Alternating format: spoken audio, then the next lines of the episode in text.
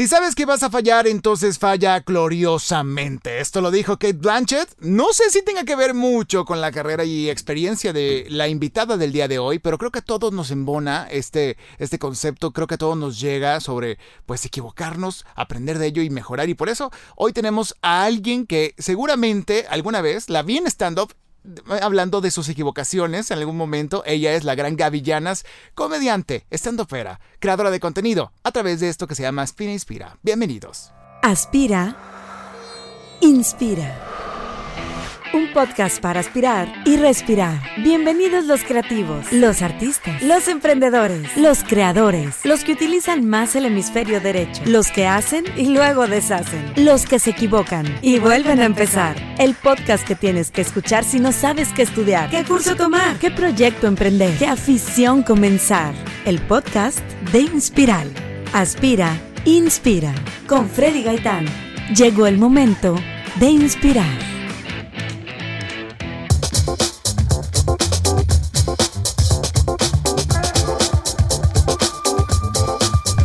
De que esta mujer que la ha cagado tanto. Seguramente. Usted está escuchando, ya regresamos. Así como lo escuchaste eh, eh, al principio de este episodio, bueno, pusimos esta frase de Kate Blanchett, que no sé si viene mucho el caso, a lo mejor no le has cagado nada, a lo mejor eres perfecta. Ay, no, no, hombre. Dinos ya la verdad. Yo ¿Te equivocas? todo el tiempo. ¿Sí? Desde que despierto. ¿Te pegas en el dedo muñeque del pie con el buró? Siempre. Síganme en Instagram y todos los días hay una Gaby tragedia. Se me perdieron las llaves, se me olvidó sacar la basura. Siempre, siempre. ¿Le pusiste sal en vez de azúcar al, pan? Siempre. por qué, Gaby? Porque así vivo yo. Y lo compartes. Totalmente. Es que cuando te pasa, cuando eres creador de contenido, las cosas malas que te o suceden, dices, lo voy a compartir. esto me va a traer views, esto me va a traer interacción. Ya, qué genial. Y así yo también te conocí hace algunos años cuando conocí este especial de Netflix que era Comediantes por el Mundo y de repente veo que hay una mujer mexicana, regiomontana, en ese especial dije, wow, no lo puedo creer. Donde hablaba justamente con ese tema de cagarla en algo, ¿no? Entonces me dio mucha risa y dije, wow. Y, ahí te busqué, te contacté, dije, por favor, regálanos una entrevista, un segmento para streameadores, que es este otro podcast que hacemos, donde hablamos de series. Y tuviste el gran gusto de, acompañarnos. Y, tuvimos el gran gusto de, acompañar, de acompañarte en esta plática que tuvimos. Y la verdad me encantó tu vibra, me encantó todo tu material. Te empecé a seguir. Luego te vi en stand un par de veces. Y luego me subí y yo la cagué horrible en un stand-up y que dije, qué pena me dio Gavillanas, que nunca se equivoca. Y luego me acordé que sí te equivocaste alguna vez. Pero Gavillanas está con nosotros, comediante, estando fuera, creador de contenido. ¿Cómo estás, Gaby? Muy bien, sobreviviendo. Un día a la vez en esta pandemia. ¿Estás feliz?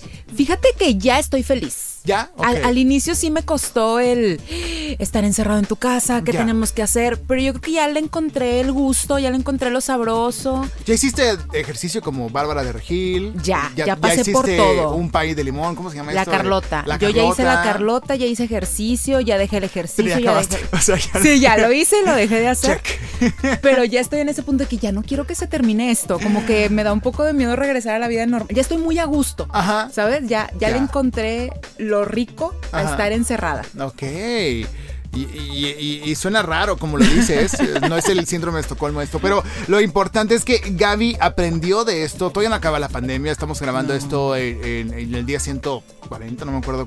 pronto, pronto, pronto, pronto, Si están en el futuro escuchando esto, ya se acabó. Ojalá que estemos vivos, ya se acabó, esperemos que estés bien, este, pero bueno, esto ha sido la cuarentena, pero este podcast no es sobre la cuarentena, ya para eso hay miles de materiales, toda la gente basa sus stand-ups o su comedia o sus programas en esto y no, aquí no vamos a hablar de eso, aquí vamos a hablar de trabajo vamos a hablar de cómo la gente llegó a ser lo que es. Y Gaby Llanas para mí es un ejemplo de persistencia, de trabajo, de esfuerzo, de creatividad.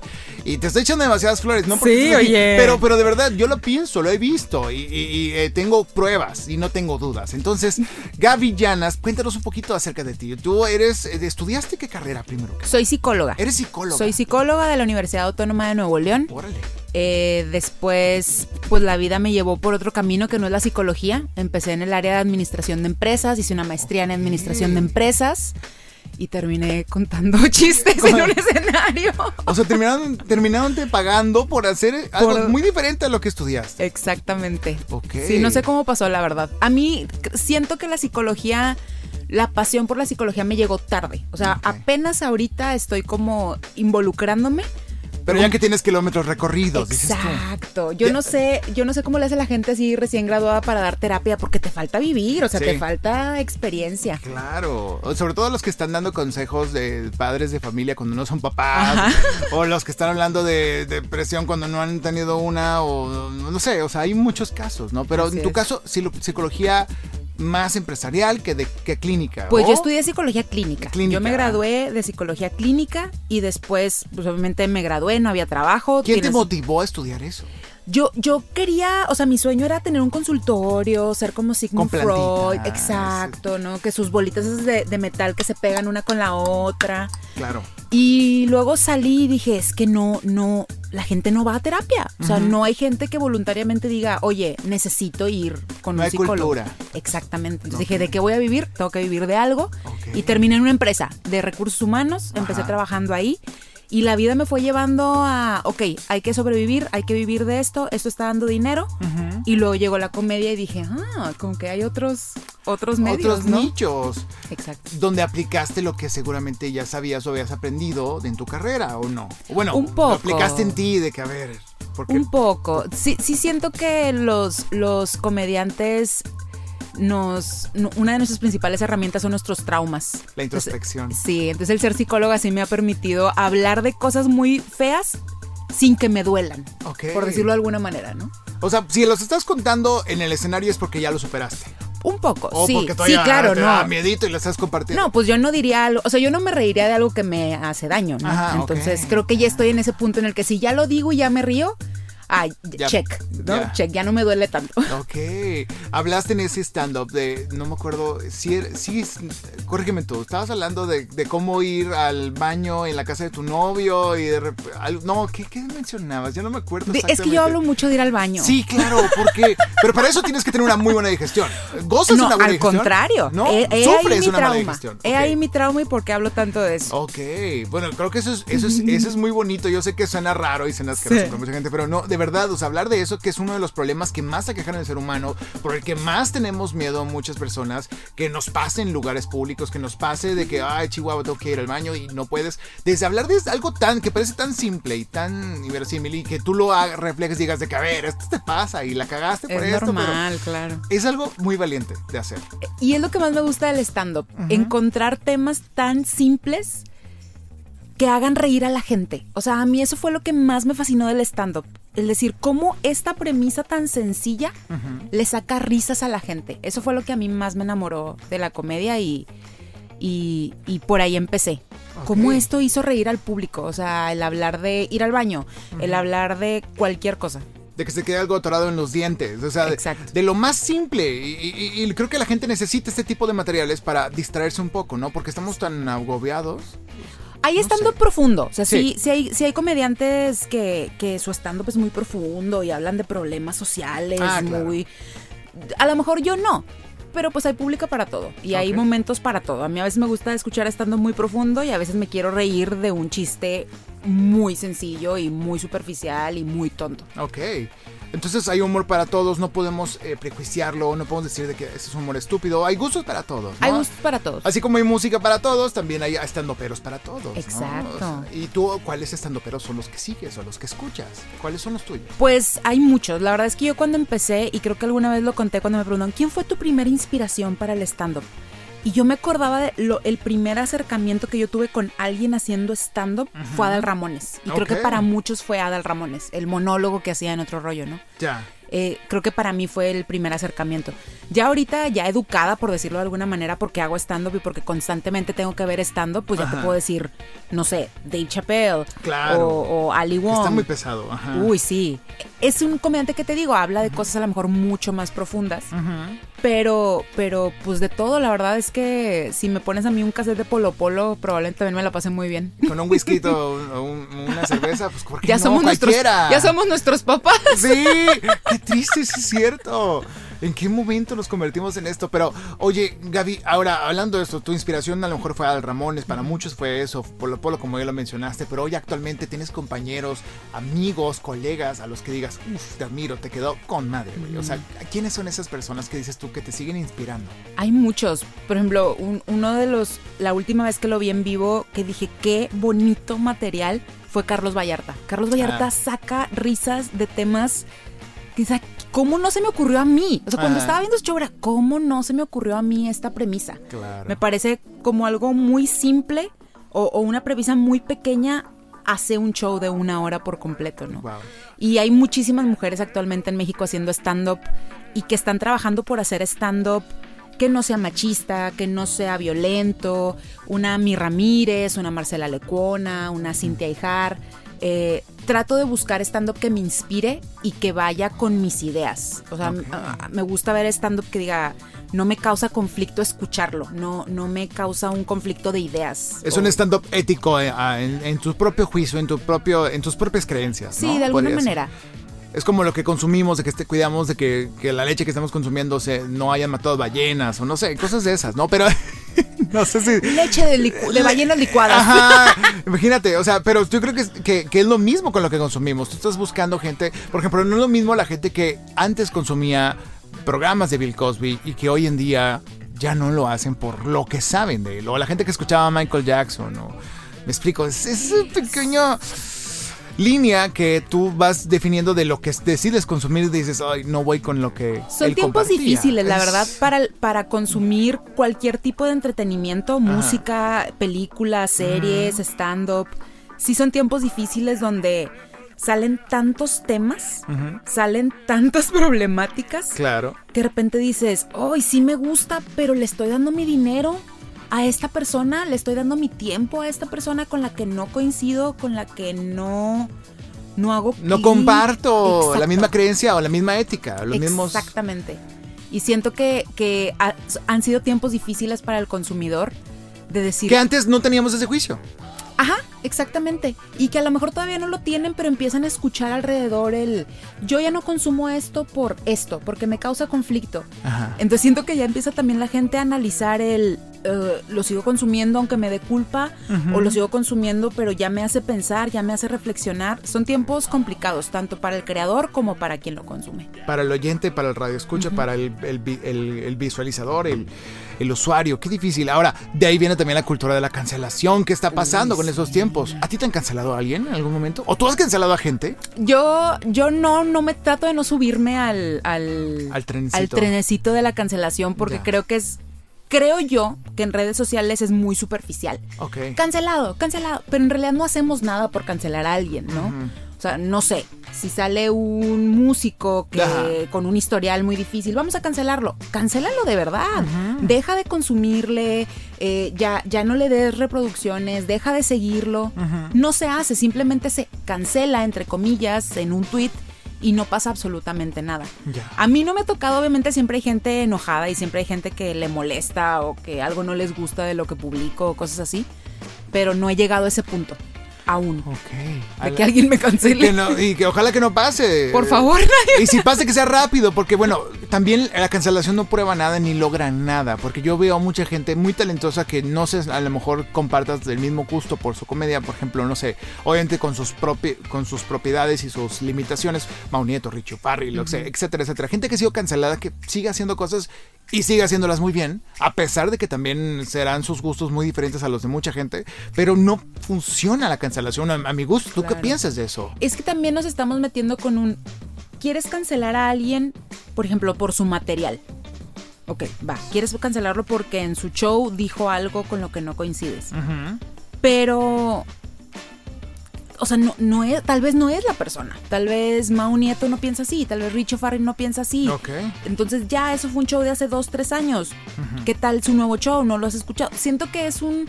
Lo voy a cancelar porque me molestó este fragmento en de ese dos momento. minutos en este momento. O del 2009. Exacto. Porque estamos juzgando el historial. Oye, si a Richo Farrell le salieran de verdad acusaciones y hechos, pues bueno, ya por favor todos cancelemos. Ahora sí, arréstenlo, más que nada, ¿no? Pero no, o sea, e, ese es el, detalle, ¿no? Imagínate que te juzgaran por tu historial del 2013, 2012, cuando apenas tenías Messenger. O sea, tu historial de internet, imagínate que te juzgaran por eso. No sé, hay, hay, hay, hay tanto cuidado en todo eso que a mí me da mucho miedo que digo, ¿cuánta gente no estaría ahorita pues en, el bote? O... Y porque todos éramos muy estúpidos en el 2011, la verdad. O sea, probablemente si yo me meto a buscar mis tweets del 2011 hay muchas cosas con las que ya no coincido, con las que tuiteé sin querer o, sin pensarlo. Totalmente. Y que no son la persona que soy hoy. Entonces sí es muy complicado decir, te voy a juzgar por lo que tuiteaste en el 2011. Ok. Bueno, ¿y qué estás haciendo ahora en el 2020? Qué complicado. Ok, ok. Entonces, ahora, eso, es lo que, lo que ha pasado, esa es su percepción de este tema. Pero para todo esto, para la gente que no conoce acá Villanas todavía, que hay mucha gente que sí la conoce. Mucha gente. Pero, mucha gente que, pero que todavía, hay gente que todavía no la conoce, pero tenemos que platicarles de quién eres. Eres una estandopera, eres regiomontana, como ya mencionamos, pero tú empezaste en esta escena, ¿cuándo y por qué? Yo empecé hace cuatro años. Ajá cuatro, sí, tengo cuatro años haciendo stand-up. Em, empecé como fan, yo empecé a ir a un bar aquí en Monterrey que se llama El Escocés a ver a un amigo que se llama Guillermo Callahan. Ajá, claro, buenísimo. Guillermo es actor de teatro y por mucho tiempo vi sus obras y un día me dice, hey, estoy haciendo stand-up, cáele a, que veas un show, ¿no? fui y dije, no sabía que se estaba haciendo esto en Monterrey, no ah. sabía que había stand-up en Monterrey. Ya. Y fue una se te hacía algo gringo a ti de que seguramente aquí no está pasando. Muy yo no sé qué esperaba. Cuando fui, yo esperaba la casa de comedia de el chiste, la música, el payaso. Y luego llegar y ver nada más a un vato con un micrófono hablando de cosas fue de que, wow, sí se está haciendo estando en México y en Monterrey. eso fue en 2014. ¿A qué estamos? 2000, 2019, 17, 2016, más o menos. Más o menos. Los empecé a ir a ver y estuve como un año yendo a ver los, ver los shows y ver los open mics y tenía como el, me quiero subir, no, pero ¿de qué voy a hablar? No, pero me quiero subir, no, pero ¿qué hago? Entonces, mi primera vez en un escenario fue en un evento que se llama Estas son viejas, que me animé porque eran puras viejas, eran puras mujeres en el escenario, entonces dije, pues probablemente hagamos más clic. Y haya más risas, ¿no? Exacto. ¿Y qué escribiste en esa ocasión? Ni me acuerdo cuál fue mi primer rutina, pero de seguro estaba hablando de no de tener novio, exacto, de no tener novio o de cosas así. No me acuerdo. Me fue, me fue bien, sí me acuerdo que me fue muy chido. Y me envalentoné y la siguiente semana fui al escocés a subirme. Wow. Y me fue horrible. ¿De verdad? los peores cinco minutos de mi vida y me bajé de que no. Blanca, esto, no es, para, mí. Qué y luego tres meses no hice nada y luego un día dije, no me va a ganar. Y me volví a subir. Y me aquí ah. cuatro años después. Wow. Y ahora llegaste ahorita en un helicóptero, o sea, fue impresionante en un caballo. Seguridad, y paparazzi. Porque es lo que la gente piensa, de que, oye, salen hacen redes, eh, tienen videos, son youtubers, seguramente, eh, seguramente ya lo vieron en alguna nota de que los estandoperos cobran millones al mes. Y sí, o sea, muchos que han logrado una vida y casa y todo gracias al estando, pero también dije, o sea, tampoco me lo secuestren, o sea. No, por favor. Este, exactamente. Yo les, les juro que yo vivo en un departamento de un metro por un metro, por favor favor, no me secuestren. No venga aquí el convoy. Ya, ya, no está aquí Gavillanas. esto lo grabamos hace unos días, así que no se preocupen. Este, pero bueno, Gavillanas ha logrado hacer eso. Salió en un especial de Netflix que comentamos al principio, que era eh, estos eh, comediantes por el mundo. Con Franco Escamilla y también otro comediante. El Cojo Feliz. El Cojo Feliz, claro. Y eso fue antes o después de Comedy Central. Eh, primero estuve en Comedy Central, tuve mi primera participación en Comedy Central. Y después grabé Netflix. El mismo año, en los mismos meses, como en un periodo de dos meses, grabé Netflix y Comedy Central, entonces me quedé sin material. Y después tuve que escribir material nuevo. Ajá. Eh, pero sí, fue más o menos al mismo tiempo de mi segunda participación en Comedy Central. Ok, y, y, a raíz de eso empezaste a escribir más, más frecuente, ¿no? O sea, empezaste a hacer más este tipo de materiales, este, donde pues te retabas a ti mismo a escribir algo diferente a lo que hiciste la semana pasada, ¿no? Sí. ¿Qué tan difícil es eso? Para mí es muy complicado porque yo lo que quiero es, o yo lo que hago es, si ya lo grabé, no lo digo otra vez en un show. ¿De verdad? O sea, si yo ya grabé eso en comedy o en Netflix, tú cuando me vayas a ver en vivo, no vas a escuchar ese mismo material. Ya. Porque a mí se me hace como un, ya lo viste, porque te voy a cobrar por ver exactamente lo mismo. Entonces, por eso me quedé sin material después de grabar Netflix y el segundo comedy, porque aventé todo mi material wow. y me quedé sin ceros prácticamente. Entonces tuve que escribir nuevas rutinas, probar esas nuevas rutinas. Eh, por ejemplo, ahorita, según yo en la cuarentena he estado escribiendo material nuevo, pero no lo he probado, no tengo la menor idea si funciona o no funciona. Pero sí, si tú ya viste mi material en algún lugar, en comedy, en Netflix, no lo vas a ver en mi show. Wow. Por, como por una onda mía de no te quiero cobrar por algo que ya viste. Exacto. Y también pues ofrecer algo diferente. O sea, imagínate que vas a Costco y, pruebas las pruebas gratis y pues, no, no, que te ofrezcan algo diferente, que vayan cambiando. Digo, perdón, esa analogía estuvo malísima. Pero bueno, el punto. ¿Cuándo le hemos puesto un pero a las muestras de eso Costco? Sí, Eso sí. Y también al stand-up de Gaby jamás se lo vamos a poner. Ahora, Gaby, también, a raíz de eso, has estado en varios grupos. Eh, aparte de esto, son viejas. Hay otro grupo también muy importante que a mí me interesa mucho porque ahí también hay gente que conozco, que, de la que he ido a hablar y, me encanta. Y esta se llama. Eh, Sit Down Comedy. Que es lo contrario, stand-up. Así es. ¿Por qué? Son unas, un grupo de chicas con discapacidad, diferentes discapacidades, que un día decidieron que, que flojera seguir hablando de la discapacidad de la misma manera de una conferencia, una plática. ¿Qué tal si lo hacemos en, en formato stand-up, en formato comedia, ¿no? Entonces, pues se aventaron, lo organizaron. Priscila, que es la organizadora, me habló. Oye, tengo un grupo de chicas, quieren hacer stand-up, como ves, quiere ser nuestra host. Y además, pues ayudarles un poco a revisar el material. La verdad es que no tuve que hacer mucho, son chicas muy graciosas. Entonces fue nada más como darles algunos puntos Revisión. de. Exacto, de qué es la premisa y cómo termina y cómo hacer más graciosa tu rutina. Pero es increíble poder escucharlas hablar de su discapacidad desde ellas burlándose o ellas riéndose de la discapacidad, que creo que le quita un poco este estigma de la gente discapacitada. O sea, llega una chica en silla de ruedas a decirte, oye, ya sé que esperabas mi mantita de cuadritos aquí en las piernas, lo como la maldita lisiada y yo no soy. Entonces está increíble, la verdad es que es un proyecto que a mí me gusta mucho y que las admiro muchísimo por, por lo que te decía, poderte reír de ti misma. Sí, sí. Y decirle a la gente, te doy chance de que te rías, yo me estoy riendo, por favor, ríete. Pero también compréndeme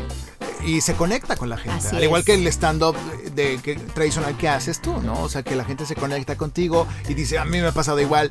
A mí me pasó cuando te, te fuimos a ver, yo y mi esposa, y dije, wow, está chistosísimo, te, te, involucras, ¿no? Y esa conexión, o sea, pensamos que a nadie más le pasa, pero es muy curioso que tú lo comentes y que lo platiques en ese escenario y que conectemos contigo. Es otro nivel de interacción que teníamos antes del COVID y que pues esperamos pronto podamos volver a tenerlo. sí, por favor. Pero esto es lo que sucede con el stand-up. Y ahora, a raíz de eso, das consultoría, das talleres. Eh, también tengo entendido, das talleres, no sé, de manera privada a empresas o grupos o no. Pues más o menos. La verdad es que no me he involucrado al 100%, pero sí el poder tallerear material o con estas chicas de Sit Down Comedy. No me ha aventado aún a dar mi taller porque me da un poco de miedo. Como el yo que tengo que ofrecerte a ti para decirte cómo se hace el stand-up. Supongo que muchísimo. Eh, pero no sé, por ejemplo, yo los talleres que tomé, un taller de stand-up que tomé fue con Gus Proal, que Gus Proal pues fue muchos años escritor de Eugenio Derbez y él te puede enseñar a hacer un guion entiendo que él me dio un curso, ¿no? Yo, yo, todavía no sé qué decirte de, ah, yo me subo a un escenario y te digo cómo hacer las cosas. Pero sí, el tallerear con otras personas, con estas chicas de Sit Down Comedy, ojalá y algún día pues podamos hacer algo más en forma. Qué padre. Pero me da miedo todavía. Como que siento que todavía no tengo las los créditos suficientes para decirle a alguien, así se hace el stand-up. Pero vas a tenerlos, o sea, y, los tienes de cierta forma para cierto nivel de usuario, ¿no? Hay para todos, o sea, hay, una introducción, hay mil formas de, hacer y seguro que la gente va a estar gustosa de, poder ver tu material, de, aprender de ti, que eso siempre es valioso, ¿no? Y si ya lo estás haciendo a modo de consultoría, porque te lo piden, no porque tú andes ahí ofreciéndolo, ofreciéndolo que también lo, es bueno, pero, pero, o sea, que la gente te pide de que, oye, pues es que tienes un nivel y un peso en, cuanto a, opinión que vale la pena consultar contigo. Entonces, eh, la, verdad yo creo que es algo que tiene que reconocerse. Y ahora, hablando de eso, hablando de reconocimiento, tanto eh, fue tan, tan reconocido fue tu trabajo que llegaste a los oídos de esta gran, de este gran personaje, de este gran comediante que es Franco Escamilla, que, que mucha gente admiramos. Pero, ¿cómo fue que llegaste a esos oídos? ¿Dónde te escuchó él? ¿Dónde fue el que te invitó? Porque ah, sé que formas parte de, un grupo con él, ¿no? Yo soy parte de la Diablo Squad de Franco, que es el colectivo de comediantes que tiene Franco. Ajá. Eh, creo, creo que esa fue la primera vez que él supo de mí. Eh, me vio en el escocés. Eh, a mí alguien me invita, oye, ¿quieres venir a abrir un show al escocés? Yo, sí, está bien, yo voy. Pero estaba muy insistente. Ven, ven, ven a, ven a abrir el show, unos cinco minutillos. Ah, bueno, voy, me subo, hago mis cinco minutos. Y donde me bajo del escenario veo a Franco con su esposa cenando ahí en el bar y yo, ¿qué? ¿Qué está pasando? ¿Qué está pasando? ¿Y por qué nadie me dijo? Y qué bueno que nadie me dijo, porque qué bueno que no lo vi antes de subirme, ¿no? Porque creo que no hubiera podido decir absolutamente nada. Me vio, no sé, un sábado. El domingo veo que me da follow en Twitter. Y días después me manda un mensaje. ¿Quieres venir a abrirme un show acá a Ciudad de México? Y yo, ¿qué? Y así fue. Me invitó a abrir un show. Me fui, creo que fue al Estado de México. Abrí uno de sus shows en un teatro por allá.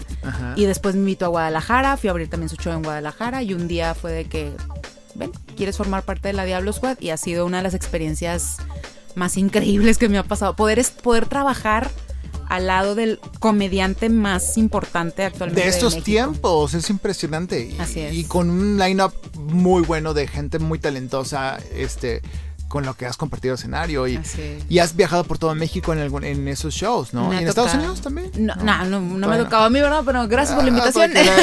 gracias por, gracias por la invitación.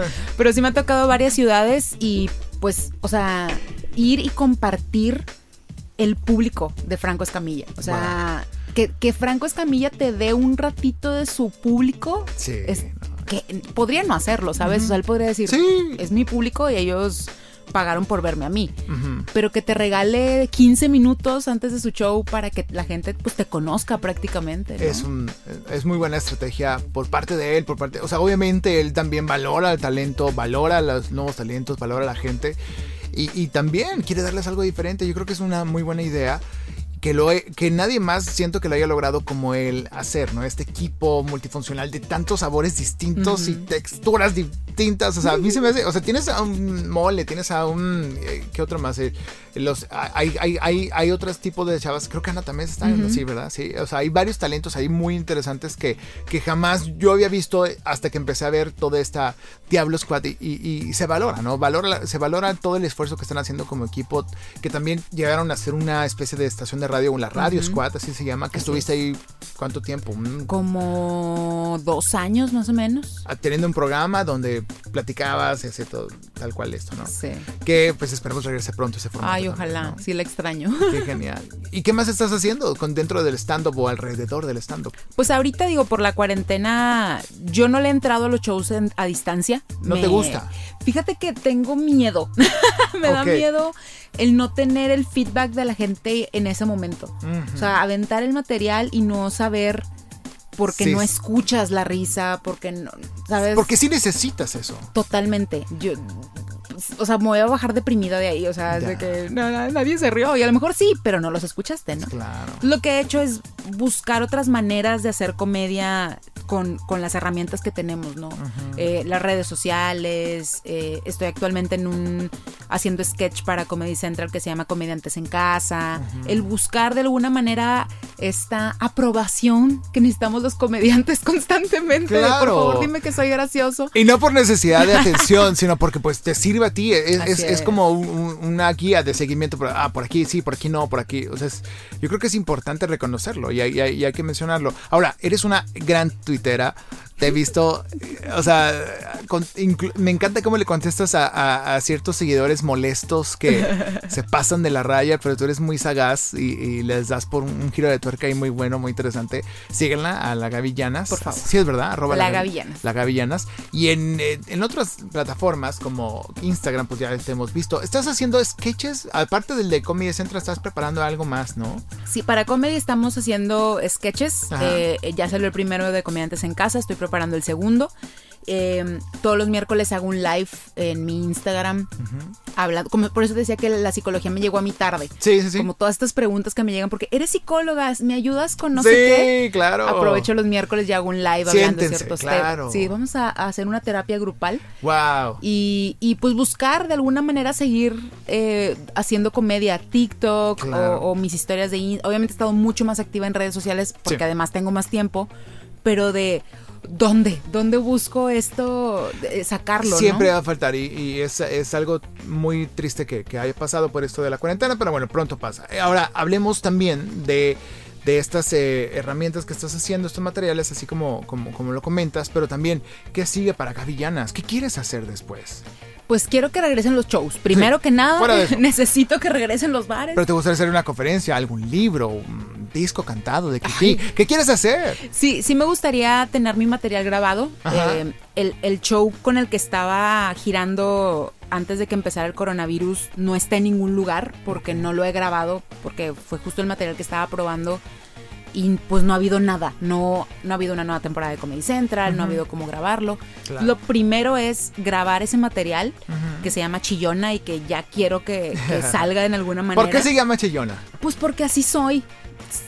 Decidí como reivindicar la palabra y no quitarle el peso malo que tenía la palabra chillona y decir, sí, sí soy y tiene su lado bueno el ser una chillona. Entonces, este material se llama chillona y, no está en ningún lugar porque se quedó parado por el coronavirus, ¿no? Claro. Sí me encantaría, digo, y creo que es un sueño de muchos comediantes tener mi material en audio, como, como muchos otros comediantes lo han tenido. Entonces me encantaría poder grabarlo en audio, que estuviera disponible el audio de este show, y obviamente grabar también el video y tener ese especial ya afuera y que la gente lo vea. Sí. Entonces yo creo que es el plan apenas regrese todo a la normalidad acabar de, pulirlo y grabarlo en algún lugar. Qué padre. Sí, me encantaría. Gaby, hablemos de dinero. ¿Cómo le va a un estandopero? O una estandopera, porque no sabemos si, si, el machismo también llega en este tipo de, plazas, de, plataformas. ¿Cómo funciona todo esto? Yo creo que sí hay niveles ahorita de estandoperos en México. Está el, está el elite, está el nivel elite de estandoperos que todos conocemos, que que sí, que es la gente que llena... Eh, estadios, ¿no? Ajá, estadios completos. Auditorios y teatros. Arena Ciudad de México, exacto. Exactamente. Y luego hay otro nivel. Y luego hay otro nivel. Y ahí abajo. Donde considero que estoy yo. Ah, ok, ok, ya, ya, ya. Sí, donde todavía no. Al menos a mí, la comedia todavía no. No me da para vivir al 100%. Si es una liviane, a mí me aliviana la comedia. En, o sea, ahora que estamos en cuarentena, sí, sí he notado el uy, pues los shows sí daban para pagar la renta o ah, sí daban para el súper, ¿no? Em, sí, sí creo que sí puedes vivir de la comedia. Sí se puede, porque hay mucha gente que vive de la comedia. Pero en un caso, en una emergencia, como nos está pasando ahorita con la cuarentena, sí. yo vivo de mi trabajo. O sea, yo vivo de mi trabajo. Tienes un trabajo aparte, ¿no? Así es. Pero bueno, eh, también eh, hablemos de, tiempos, ¿no? ¿Tienes en esto menos de seis años? O sea, ¿cuántos años estuvieron los que están en la fase A? Pues unos 10, 15, por lo menos. 20 años. O sea, es gente pues, que le ha dedicado su vida. O sea, y es, creo que para el nivel al que has logrado y que en donde estás, yo creo que estás muy bien. O sea, vas avanzando. Cada día hay nuevos clientes. Pero digo, eso te, lo decimos la gente que te seguimos y que te vemos y digo, wow, pues, vas a un cierto nivel y todo. O sea, obviamente no compares estos 6, 7 años que llevas a los próximos 10, 15 años que vas a tener, que vas a tener tu casa en Miami con cocodrilos. o sea, es otra cosa, toca madera. Digo, no, no toques madera. no, al contrario. Que se cumpla, que, sí pase, capaz. Que sí suceda. y que hagamos otro podcast allá en ese tiempo, ¿no? Que nos invites. Pero propiamente, eh, eh, lo bueno, a lo que voy es que ¿Recomiendas hacer esto como un ejercicio aparte para el crecimiento económico, pero también profesional y pasional de lo que quieres hacer? Creo que es una herramienta increíble. Yo, yo sé de gente y que, que es su manera de expresarse. Siento que hay gente que en su vida regular no son muy expresivos y los suben a un escenario y es ¿quién es esta persona? O sea, ¿quién es esta persona que está en el escenario hablando de esta manera? Creo que para muchos puede ser una herramienta de, de superación personal, de evolución, de desahogo. Y es increíble que pueda servir hasta como una herramienta de alguna manera terapéutica para poder hablar de ciertas cosas. El estando de alguna manera da permiso no quiero decir para decir cualquier cosa, porque tampoco se trata de decir cualquier tontería, ¿no? Yo, yo creo que muchas veces confundimos la, libertad de expresión con decir cualquier estupidez y no es así. O sea, al final la libertad de expresión, lo que yo creo que debería buscar es un diálogo. Entonces, eh, sí creo que sirve como una herramienta para poder expresar ciertas cosas, para poder hablar de ciertas cosas. Y sé de mucha gente que para ellos el stand-up los ha ayudado a mantenerse aquí, ¿no? Y que le sirve como una herramienta para expresar muchas cosas. Entonces, si la gente lo está buscando, creo que te sirve de mucho. Te sirve como herramienta personal, te sirve como terapia, te sirve como desahogo, te sirve para que te dé un extra de lana, te sirve para muchas cosas. Yo lo quiero mucho. Oigan, pues tenemos que seguirla, pues, porque Gaby Llanas pronto va a tener sus cursos, talleres. Ay, ojalá. Lo voy a intentar o que te busquen y te digan, oye, somos un grupo de seis chavos, chavas, vamos a hacer esto. O sea, pues, vengan con la iniciativa, porque pues entre ayuda y ayuda, ¿no? O sea, buscamos profesionales para que nos ayuden. Y ahora, Gaby, recétanos algo que tú digas, uff, acabo de escuchar esto, ver esta película, ver esta serie, lo que, esta obra de arte, este artista que me inspiró a hacer esto. ¿Qué te inspiró a ti? ¿Qué recomiendas? ¿Qué nos recetas? Yo últimamente ha sido el stand-up. Encontrar a alguien que cuando lo escuche sea yo estaba pensando eso. O me ayudó de alguna manera a expresar lo, que me estaba pasando. Así últimamente, y recomiendo Michelle Wolf en Netflix, sus especiales, además de que es una de las escritoras de Dave Chappelle, es una estandopera increíble, que habla de cosas, tiene un beat, recomiendo totalmente, ¿qué pasaría si los hombres tuvieran su periodo? Si, se cambiara y fueran los hombres los que tuvieran su periodo, ¿cómo las mujeres los trataríamos horrible? Claro. Entonces recomiendo. Y tú que buscar ese especial. Búscalo. Michelle Wolf es lo máximo. Eh, lo recomiendo muchísimo. Y pues yo últimamente ese donde me he estado volcando a ver stand-up, a conocer stand-uperos nuevos, a ver todo el stand-up que me encuentre. Y si no me gusta lo quito y busco otro. pero, pero sí me ha dado chance de conocer mucho y sobre todo en plataformas que normalmente no buscaba stand-up. No, yo creo que siempre nos íbamos a Netflix, vamos a buscar en Netflix. Pero Amazon tiene sus especiales de stand-up, HBO eh, eh, tiene sus especiales de stand-up, de tal vez comediantes que no has visto en Netflix y que te los vas a encontrar allá.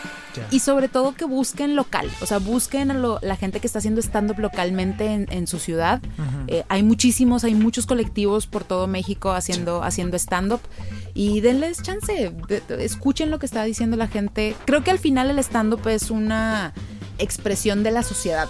Voy a sonar como muy hoy. A ver, a ver. no, sé qué, no, no, no, pero es la realidad, o sea, fuera de toda pretensión. lo han hecho. O sea, en México quien te enseña lo que le duele al país es la comedia. O sea, desde... En todas sus formas, desde un cartón hasta un escenario. Desde Tintán, hablando de la pobreza, claro. Cantinflas, ahora los estandoperos están hablando de lo que le duele a México y, ahí está, si quieres escuchar la realidad, ahí está. No, tal vez no lo vas a encontrar en el periódico, pero lo vas a encontrar en quién se, en quién se está burlando de lo que está pasando. O tal vez no te guste lo que está en el periódico cuando habla de realidad, ¿no? También, que a ciertas personas le pasa, pero eh, lo bueno es que está en otros medios como el stand-up. Y la verdad creo que, fue muy bonito eh, que, pudieras acompañarnos en esta ocasión, compartirnos este material.